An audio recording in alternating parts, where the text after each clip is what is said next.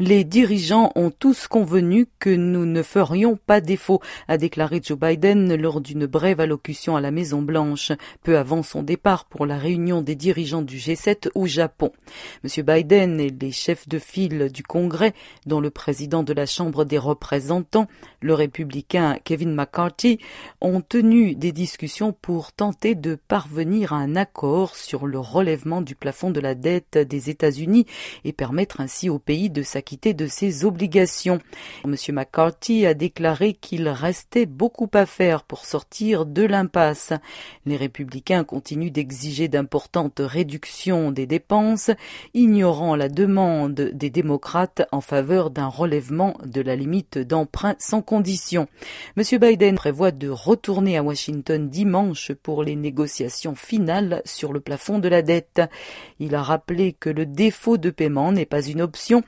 Il serait catastrophique pour l'économie et le peuple américain de ne pas payer nos factures, a-t-il déclaré.